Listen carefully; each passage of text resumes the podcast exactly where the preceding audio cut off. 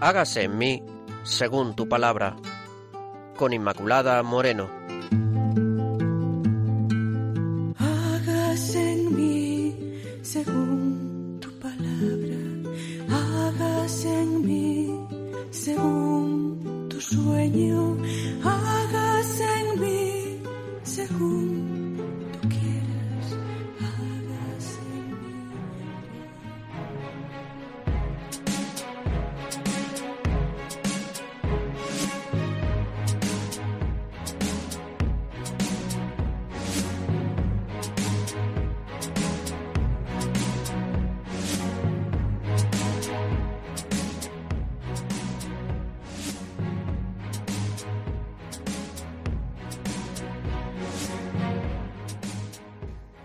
Oyentes de Radio María, bienvenidos. Estamos con todos ustedes, Marisa López, el padre Carlos Rey, desde Burgos, y quien les habla, Inmaculada Moreno, desde este programa que pretende acercar la palabra del Señor, de nuestro Señor, a sus casas y sobre todo a sus corazones, que es la casa donde el Señor habita. Gracias.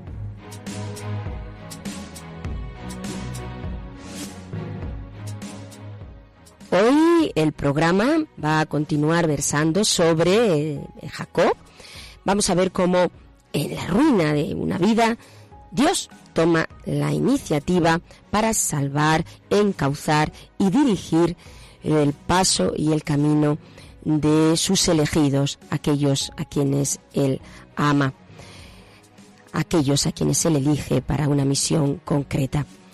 También les recuerdo que si quieren entrar en contacto con nosotros para cualquier consulta, como ya lo van haciendo, lo pueden hacer en el correo electrónico hágase en mí, según tu palabra, arroba radiomaria.es. Vuelvo a repetir el correo, hágase en mí, según tu palabra, arroba radiomaria.es. Muchas gracias.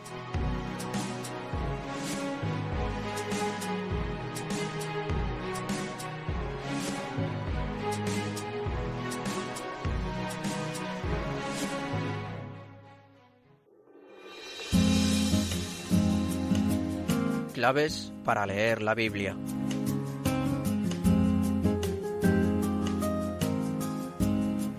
Y hoy, queridos oyentes, en este primer momento del programa vamos a ver algunas claves de la antigua alianza que nos ayudan. Algunas ya las hemos eh, visto en otros programas, pero viene bien volver a recordarlas y que nos ayudan, ya digo, a entender mejor la palabra del Señor. Esta primera clave es lo que significa la historia de la salvación. ¿Qué es la historia de la salvación? La intervención de Dios con hechos y palabras en la historia humana. Dios tiene sus designios y Dios interviene con un plan concreto, pero lo hace en la historia humana y no lo lleva a cabo de forma indiscriminada, sino a través de un pueblo, a través del pueblo de eh, Israel y elige como pionero a Abraham. Y así se va labrando lo que llamamos la historia sagrada, eligiendo una serie de protagonistas, Abraham, Isaac, Jacob. El Señor está en la historia con dando a esos acontecimientos históricos un carácter salvífico. Lo encontramos aquí en primer lugar una pedagogía divina, una pedagogía divina que nos va preparando para el Evangelio. Cómo el Señor va haciendo su obra de forma progresiva, lentamente a veces, eligiendo a esas personas, llevándolas con eh, mano firme y suave a la vez. Qué hermoso, hermanos, contemplar la pedagogía del Señor con el hombre. Segundo, la elección. ¿Sí? Dios elige. La primera elección es con Abraham, pero también con Noé. Primero escoge a Noé, después Abraham. Y esta elección se extiende a todo el pueblo de Israel, bajo la mediación de otro elegido, Moisés. Porque el elegido, con mayúscula, y para el cual todo se va preparando, es Jesucristo. Y en él, la Iglesia. Tú, querido oyente, eres elegido del Señor. Tres, las promesas ¿eh? Les recuerdo que estamos viendo las claves, historia de la salvación, elección, las promesas. Las promesas en un principio se refieren directamente a la posesión del país en el que vivieron los patriarcas, la tierra prometida, pero implican mucho más. Significan que existe entre Israel y el Dios de los padres unas relaciones únicas. Yahvé ha hecho de su descendencia un pueblo y le ha tomado como su pueblo por una elección gratuita, por un designio amoroso, concebido desde la creación y así continuado a lo largo del tiempo. Luego, Dios promete, promete y cumple ya desde los orígenes, desde los descendientes, desde Adán, les promete la liberación, la victoria frente al mal, después a Noé, tras el diluvio, le garantiza un nuevo orden en el mundo, después con Abraham, la renueva con sus descendientes, esa promesa de la descendencia dada a Abraham, que sigue con Isaac, Jacob, que llega a todo el pueblo. Israel ha recibido la promesa que encontrará su cumplimiento definitivo en Jesús. Cuarto, la alianza. La elección y las promesas están garantizadas y ratificadas por una alianza. El centro del Pentateuco es la alianza de Dios con su pueblo por mediación de Moisés. Pero esa alianza tan importante está diciendo que Dios ama al hombre, que se compromete con él, que le ama de veras. Esa nueva alianza que culminará en Jesús de Nazaret. La ley, porque la alianza es otra de las claves, sería la quinta en nuestro recorrido. La alianza lleva consigo la ley, que viene a ser la normativa que el pueblo por su parte ha de cumplir para mantener su pacto con Dios.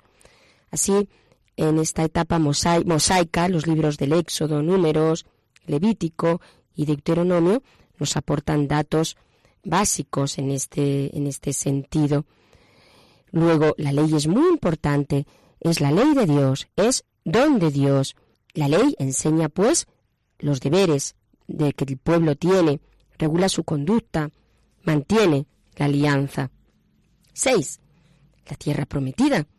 También muy importante porque está siendo signo también de este amor del Señor con su pueblo. Luego, la tierra prometida es un elemento fundamental que el pueblo de Israel entiende de lo que significa ese amor de Dios. Todo cuanto se relata en los libros ha de enmarcarse en esta comprensión, en esta visión de lo que es la historia y siempre desde la llegada del Mesías. Él es nuestra tierra prometida. 7. El reino o reinado de Dios. La promesa de la posesión de la tierra apunta veladamente a esta posesión del reino. Esa noción de lo que significa el reino, que se desvelará con Jesucristo también.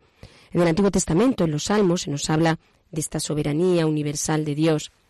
Es decir, el reino de Dios hay que entenderlo como ejercicio del poder divino, de su providencia, reinado de Dios en el que se realiza su plan de salvación. Y a través de toda la historia de la salvación vemos a Dios actuar con un total dominio, con una total soberanía. Él siempre toma la iniciativa. Lo vamos a ver también hoy en eh, esa meditación que el Padre Carlos nos ofrece. Luego, queridos oyentes, les recuerdo algunas de estas claves que venimos viendo. Primero, lo que significa la historia de la salvación, como la intervención de Dios en la historia humana, con este sentido salvífico. Segundo, contemplar la pedagogía del Señor para con el hombre. Tercero, Dios elige, elige a hombres para que lleven a cabo esta misión que les encomienda. El Señor, además, da promesas y estas promesas van acompañadas de hechos, porque el Señor actúa siempre. La promesa a Noé, la promesa a Abraham, la promesa hecha después también eh, a Moisés, que será ya la alianza como la cuarta clave. La alianza, signo de ese amor de Dios, la ley como quinto, eh, quinta clave que hoy hemos ido viendo, la tierra prometida, también muy importante, y el significado, al menos en ese inicio que anticipa lo que significa el reino de Dios o el reinado de Dios. Mi Señor, de mis enemigos, líbrame. En ti me refugio, enséñame a cumplir tu voluntad. Porque tú eres mi Dios, mi Dios.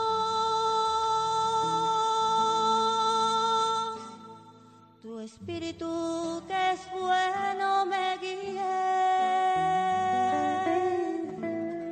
por una tierra llana. Mi Señor, de mis enemigos líbrame. En ti me refugio, enséñame a cumplir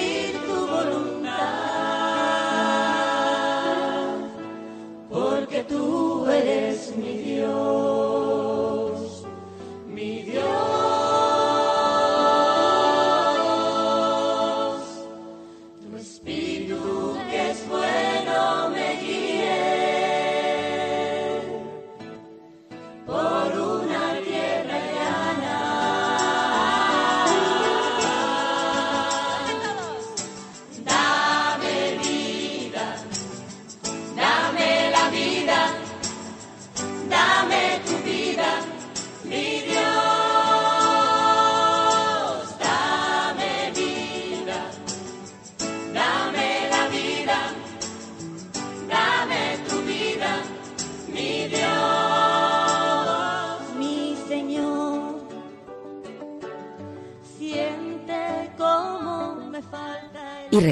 queridos oyentes, después de la canción. Damos a Marisa la palabra, nunca mejor dicho, porque nos va a leer la palabra del Génesis 27, 4 y también del capítulo 28, versículos del 10 al 22. Escuchamos.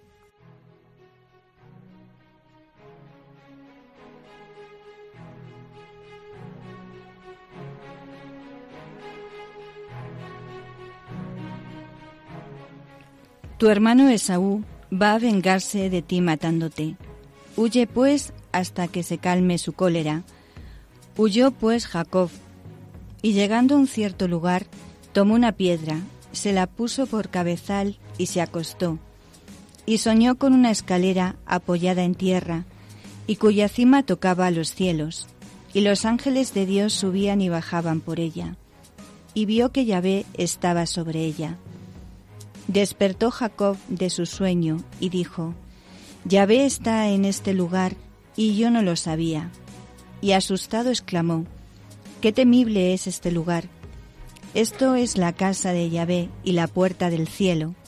E hizo voto diciendo, Si Dios me asiste y me guarda en este camino y me da pan que comer y ropa con que vestirme, y vuelvo sano y salvo a mi casa, entonces Yahvé será mi Dios.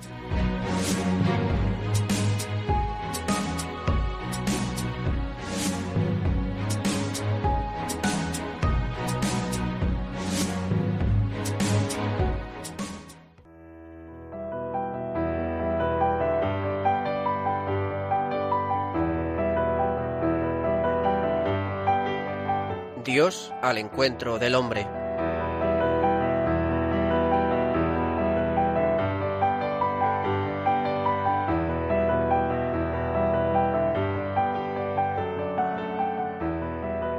Y una vez que hemos escuchado la palabra, vamos a pasar a Dios, al encuentro del hombre, a este otro apartado de nuestro programa.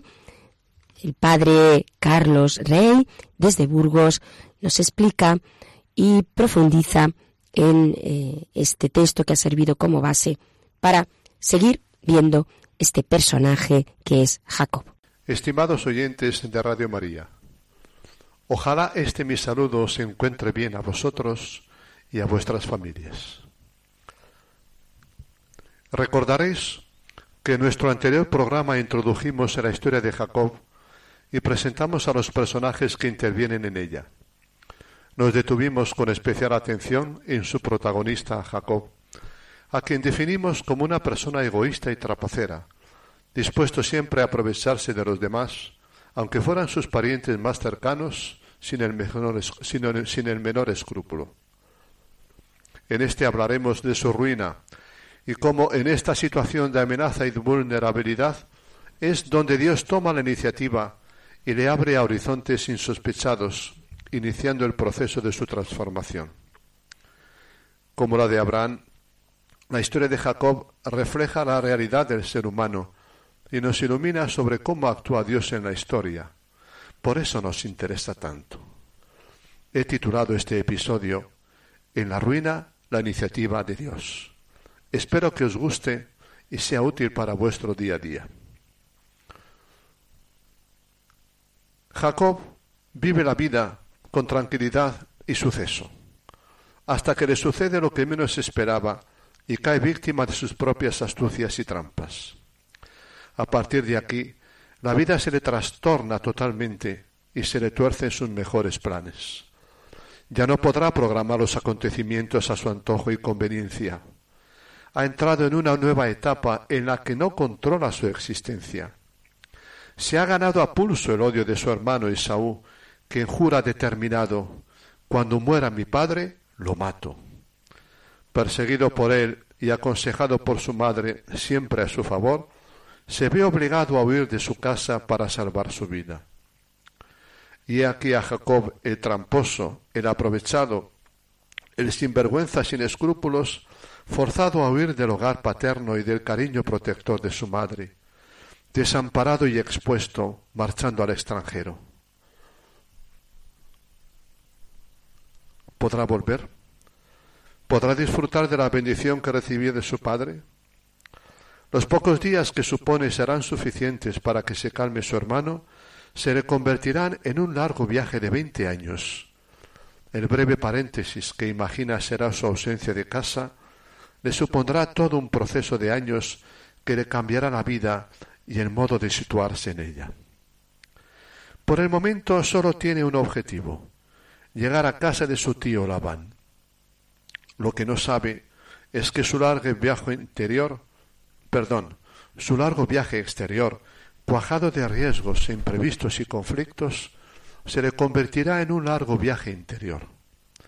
Jacob solo pretende sobrevivir a su hermano, pero se verá abocado a recorrer un largo camino de profunda transformación espiritual.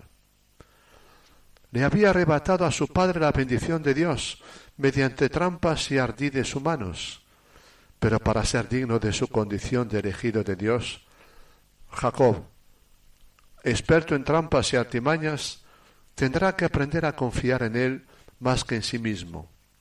Y esto es algo que no se aprende cuando todo va bien y se consiguen los propios objetivos, sino en medio de la amarga experiencia de la indefensión y de las pruebas de la vida. Esto es exactamente lo que le espera en la nueva etapa de su vida que ahora comienza. La vida, o Dios mediante la misma, le obliga a iniciarlo ahora, a partir de su fuga de casa, para impedir que su hermano lo mate. El inicio de su itinerario geográfico es también el inicio de su itinerario espiritual. Como ves, estimado oyente, el relato ha adquirido un tinte dramático. ¿No sucede así también en nuestra vida? Cuando las cosas nos van bien, no imaginamos que nos puedan ir mal. La vida color de rosa dura hasta que dura. Más pronto o más tarde puede pasar a ser gris o incluso negra. Y para que esto suceda, no hace falta ser un trapacero como Jacob.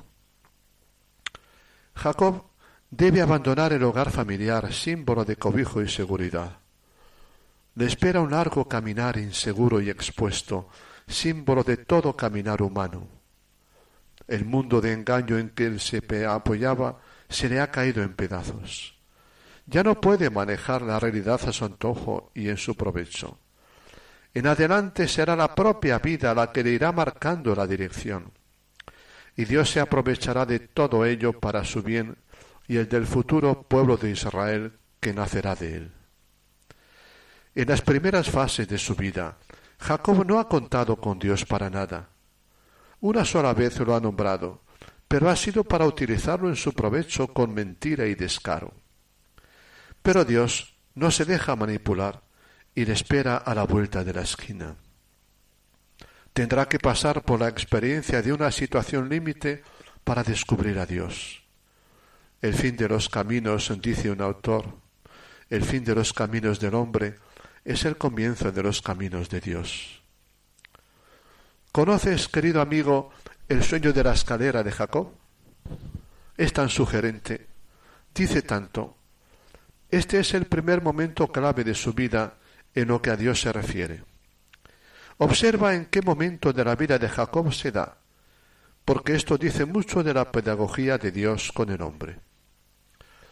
Amenazado de muerte por su hermano y obligado a huir de su casa, el tramposo y abusón Jacob ha tenido que abandonar su patria.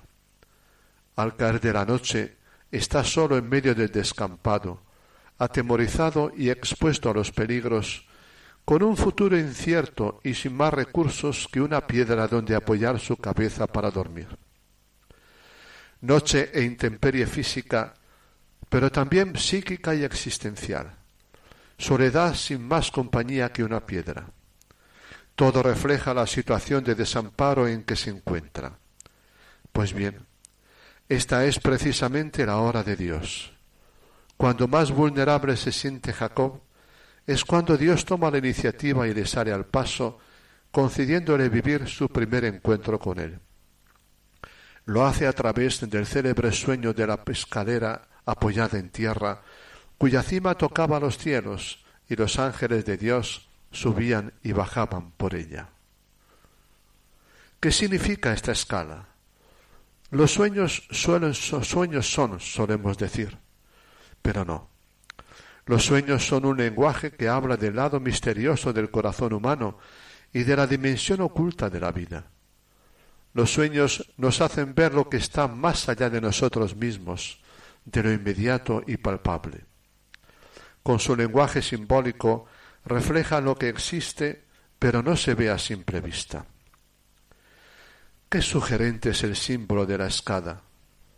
Viene a decir que se sepa o no, entre el cielo y la tierra hay una misteriosa comunicación, que este mundo en el que vivimos está conectado con un mundo superior, que la historia de aquí abajo está habitada por un Dios, que si por un lado la trasciende, por otro la penetra, descendiendo a la misma.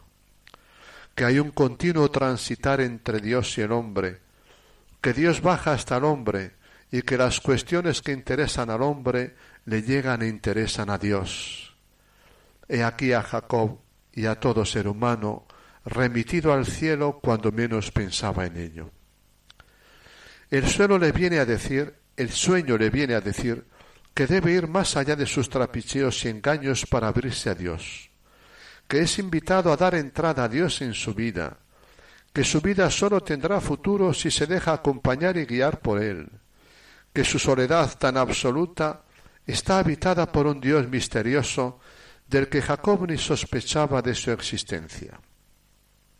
Está Dios en este lugar y yo no lo sabía, dice al despertar, y asustado piensa, este lugar no es otra cosa sino la casa de Dios y la puerta del cielo. Y llamó a aquel lugar Betel, que significa morada de Dios. La primera experiencia que Jacob tiene de Dios se da en esta noche única, en una situación de desamparo e inseguridad, a la intemperie, en soledad, sin más apoyo posible que una piedra como cabezal. Hay momentos y lugares en la vida humana que sin saberlo son Betel, es decir, morada de Dios y puerta del cielo, el momento y el espacio de Dios. Betel significa morada de Dios, y simboliza estos momentos o lugares donde el ser humano vive interrogantes y o experiencias sobrecogedoras en las que se siente transportado más allá de sus planes y cálculos y remitido a Dios.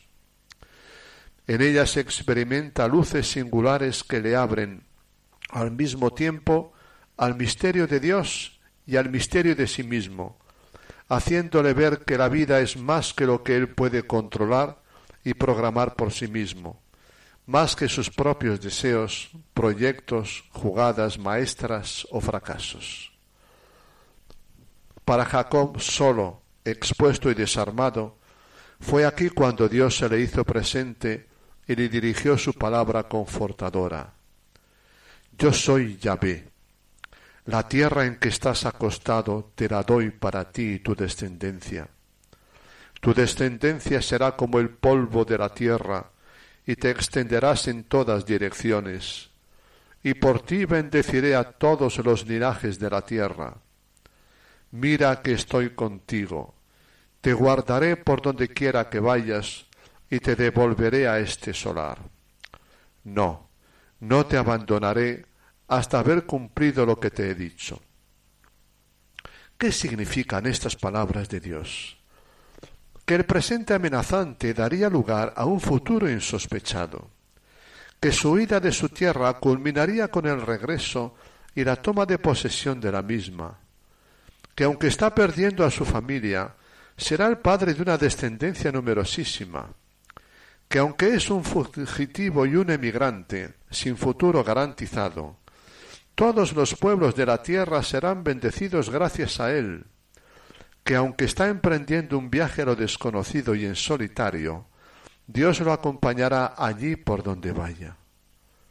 Promesa enorme y gratuita de Dios, que nada tiene que ver con su vida pasada, que no se corresponde ni es fruto de sus merecimientos, sino iniciativa de Dios en una situación en la que Jacob vive la amarga experiencia de verse indefenso y desamparado, sin nada a ofrecer a cambio a no ser la piedra en que descansa su cabeza. Después de esta experiencia, Jacob se puso en marcha. Confiado en Dios puede lanzarse a lo desconocido.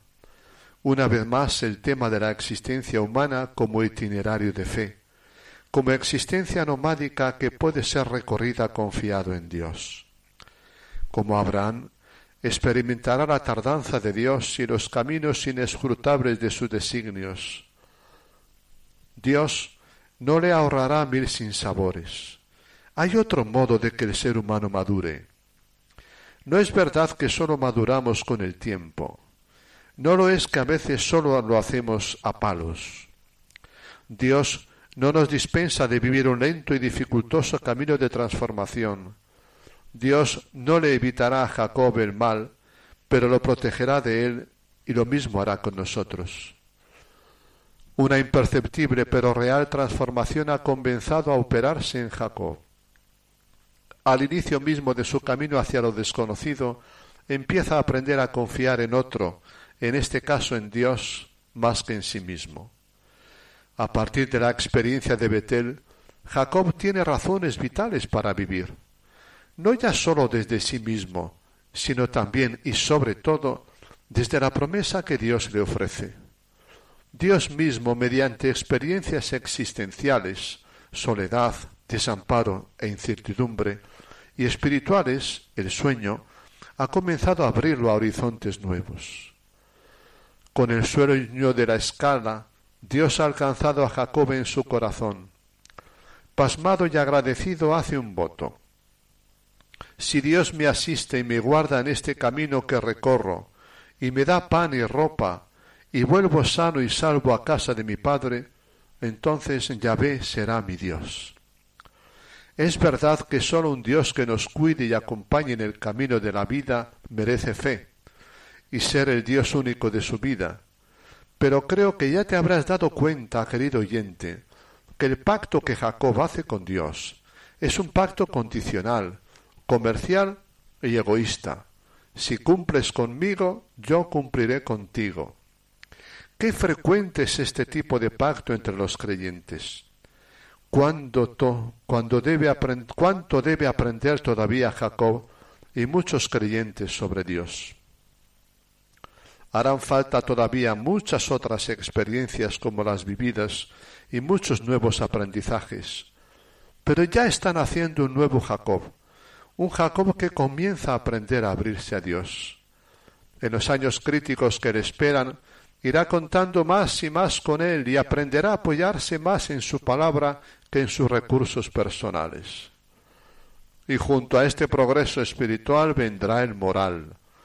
En adelante Jacob contará con sus habilidades y mañas, pero no ya para abusar de otros, sino para defender sus derechos que le serán conculcados por su tío Labán. Jacob está saliendo de su egocentrismo, pero ¿lo habría hecho de no haber pasado por experiencias existenciales de inseguridad, soledad y abandono?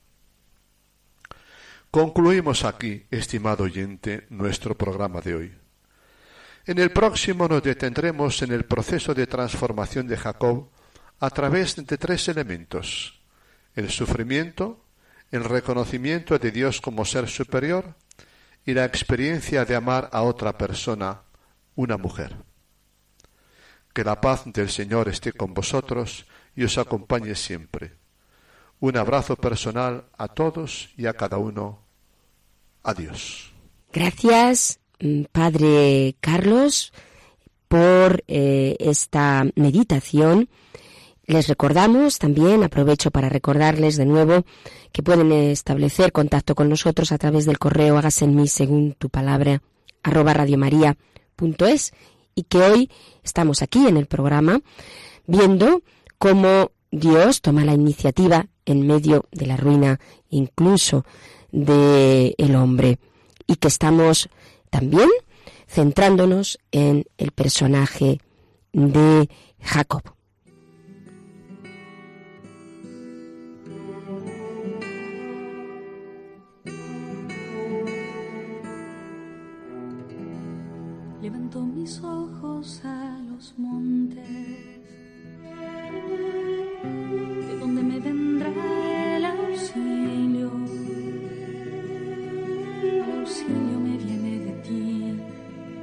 Hiciste el cielo y la tierra. No permitirá que resbale mi pie.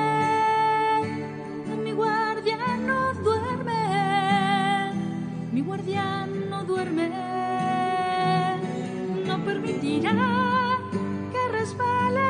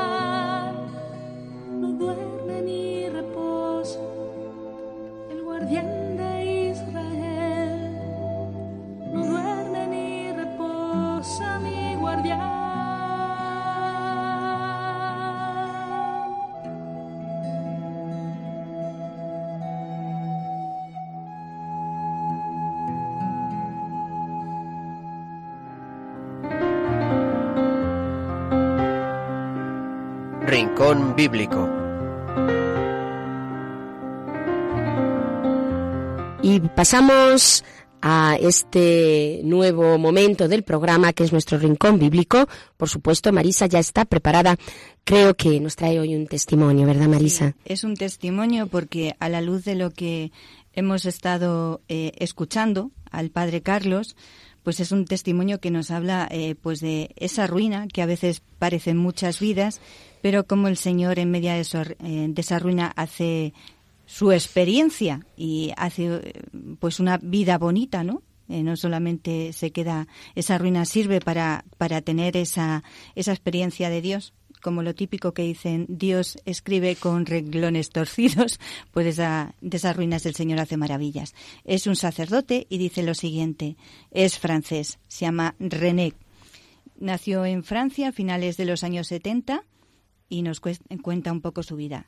Eh, cuenta que tenía dos hermanastros mayores que él, hijos de su madre y del primer marido de ella, de quien se había divorciado, y las dos hermanas más pequeñas eh, que tenía eh, eran de otro padre. su padre había desaparecido sin avisar.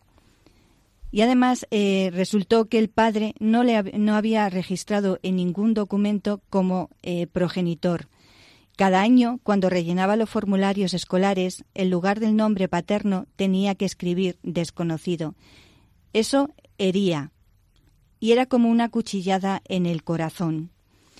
Su madre se quedó sola, con 27 años, para criar a los cinco hijos. Era una situación precaria, y hubo un año en que los cinco estuvieron en un orfanato, pero al final la madre reunió, eh, logró reunirlos y crear unos lazos fuertes entre sus hijos.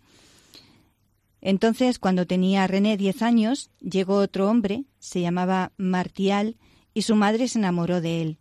No se llevaban bien con los chicos mayores ni con las niñas, pero con él sí se ganó eh, su cariño.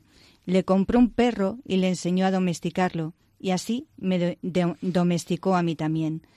Un día incluso le dijo que estaba pensando en ofrecerle sus apellidos, que podía llevarlos podía llevarlos y podía inscribirse en la escuela, porque era el, el anhelo que él tenía en, en, su corazón. Pero su madre le comentó que no podía decir nada a, en la escuela, que no podía decir los apellidos, porque no le pasaba una pensión a unos hijos que antes tenía y podían localizarle. Pero eso no era la razón, la razón verdadera. La razón verdadera es que era un gáster que formaba parte de una banda y había realizado atracos a mano armada. René, cuando entraba en la adolescencia, esto no le llegó a inquietar porque Marital le parecía un tipo interesante. Al principio le parecía interesante porque corría aventuras con él, pero pronto la situación degeneró porque se volvió violento.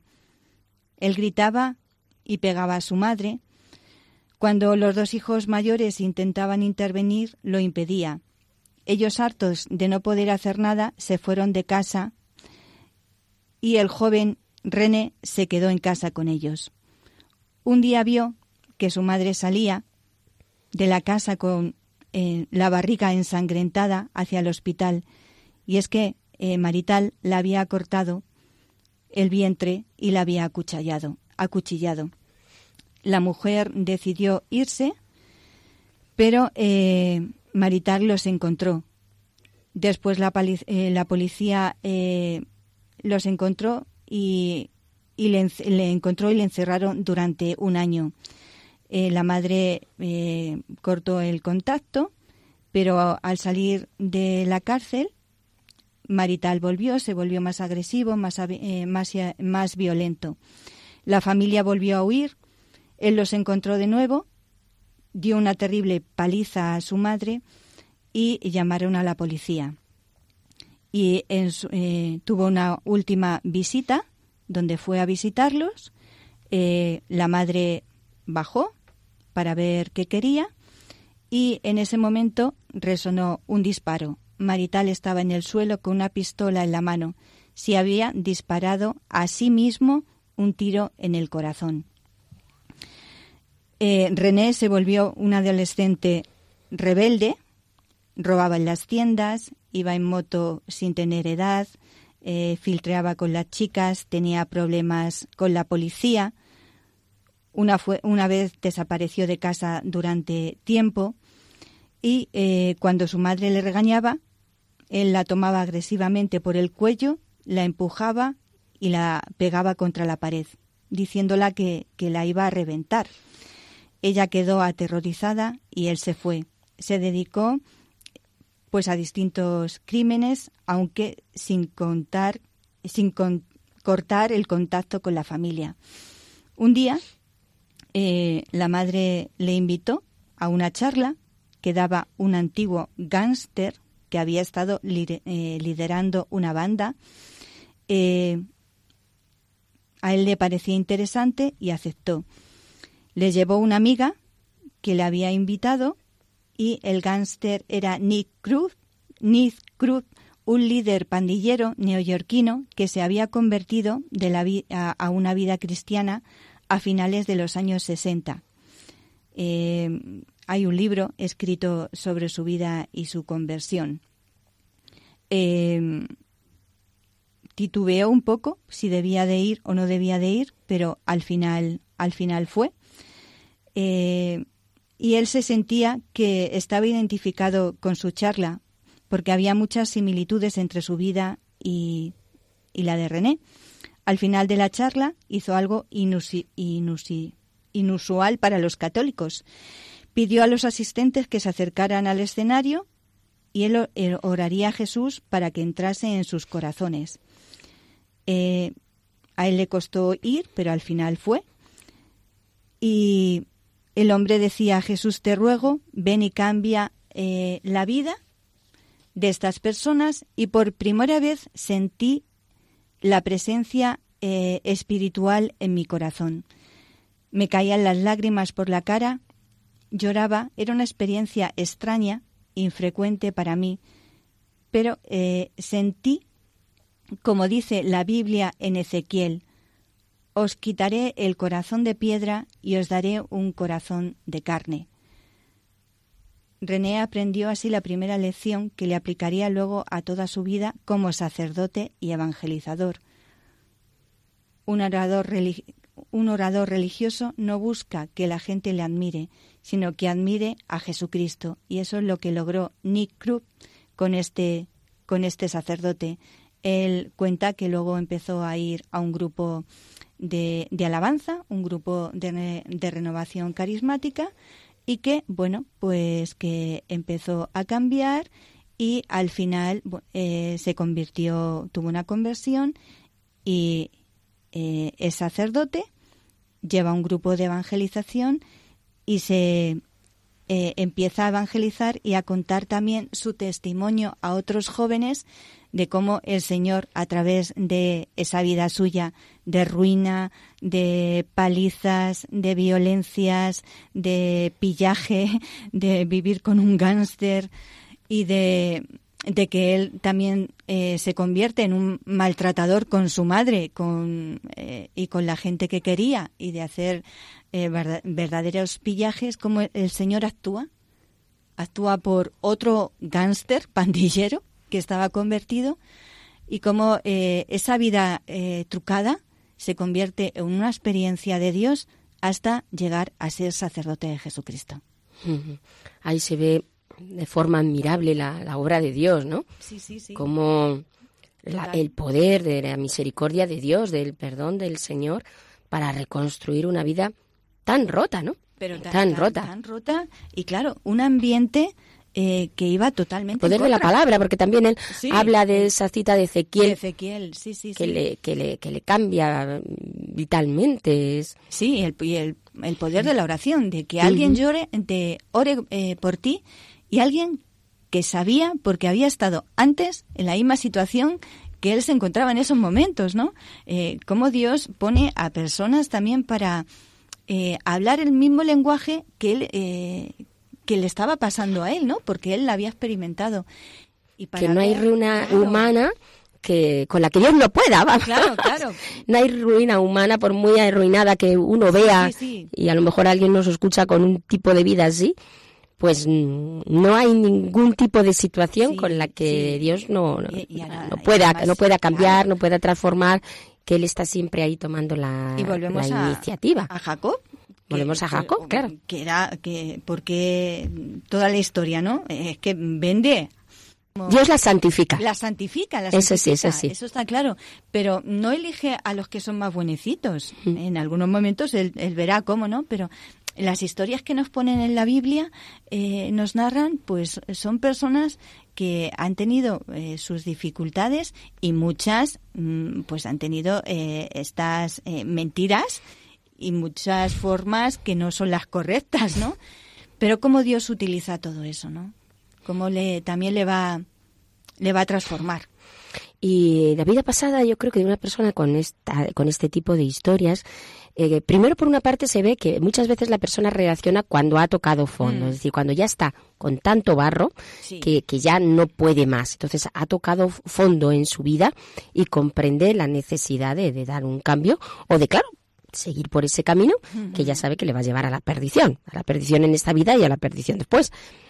Pero vemos también ahí cómo eh, el Señor hace que el pasado sea efectivamente ya hay que volver, hay que empezar de nuevo, pero el pasado no ha sido en vano. Como se ve muy bien en este testimonio que tú nos has eh, contado, Marisa, que ha sido una persona que ha pasado por esas circunstancias, que es capaz también de comprender a otra que está pasando por ellas mm. o que está sufriendo esas mismas. Entonces es mucho más testimonio, porque claro, este chico encontró, se sintió, se sentía muy identificado con esa situación y eso te hace también sentirte entendido. Sí, no es lo mismo que te lo diga otra persona que a lo mm. mejor no ha tenido esa situación vital o no ha experimentado esa situación vital por la que tú estás pasando. Pero si te lo dice alguien que ha pasado por esa situación y que tú ves que realmente ha cambiado, tú dices, caray, esto también es posible en mí, ¿no? Esto también se puede hacer posible para mí. en estos momentos ¿Cómo, Dios utiliza sus instrumentos y une a las personas para que esos instrumentos... Por las heridas. Muchas veces nos mm. unimos por las heridas, ¿no? Yo estaba pensando en estos momentos también que, que tenemos que, evangelizar a muchas personas que tienen eh, muchas heridas en el corazón, ¿no? Eh, es cierto que muchas veces una persona se siente identificada cuando tú cuando tú también le cuentas esa historia que también te ha pasado. Entonces se siente comprendida y desde ahí empieza, empieza a abrirse, ¿no? Empieza a abrirse y empieza a, que eh, te deja entrar, te deja entrar en, su vida para que al final el que entre sea Jesucristo, está clarísimo, es el que transforma el corazón. Pero siempre hay esas personas que el Señor te pone como para ayudarte en el camino, eh, para que te vayas fiando también de ellas y, vayas conduciendo a, a la, a la persona indicada que es que es el Señor, ¿no? Como vemos que en realidad todas las historias de la Biblia eh, también se hacen presente en nuestros momentos, ¿no? Y en este, este momento, como también Jacob pasa pues por tantas cosas que vamos a ir viendo también en otros programas, ¿no? Cuando se encuentra su suegro, a las que serán su mujer, sus mujeres, como luego veremos en otro en otros momentos y todo esto, claro, lo vemos eh, que Dios va ahí entretejiendo ese proyecto de, de salvación. ¿Cómo lo hace también en el caso de, de este sacerdote. Qué proyecto de salvación más hermoso que hasta le lleva a ser sacerdote. Sacerdote y luego a dar testimonio y evangelizando a muchos jóvenes también a través de su testimonio y a través de su vida, ¿no? Como, como eso es como una misión que Dios te da.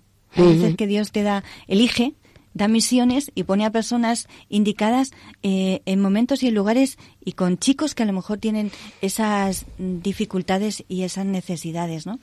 Eh, también estaba viendo mm, cómo Dios, eh, cómo Jacob reta, reta a Dios y al final le dice, hizo un voto, si me asistes y me guardas en este camino y me das pan, entonces serán mi Dios.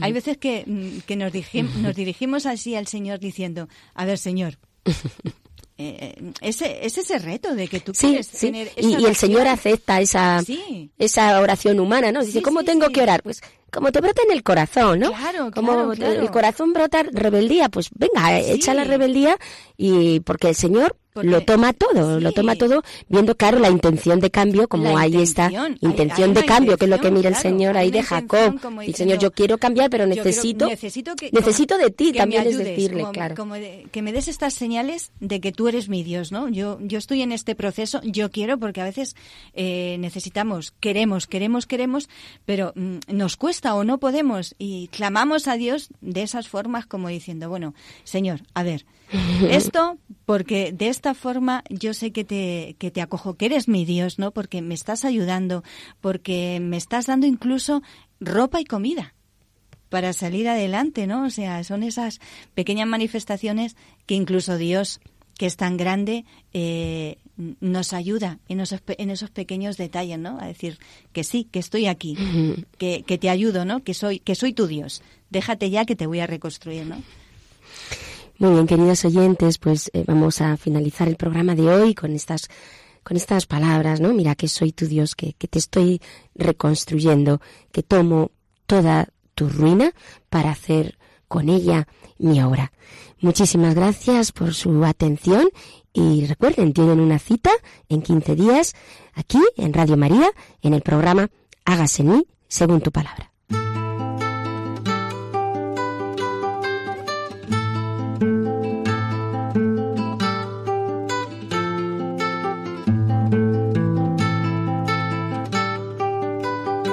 Han escuchado Hágase en mí según tu palabra, con Inmaculada Moreno.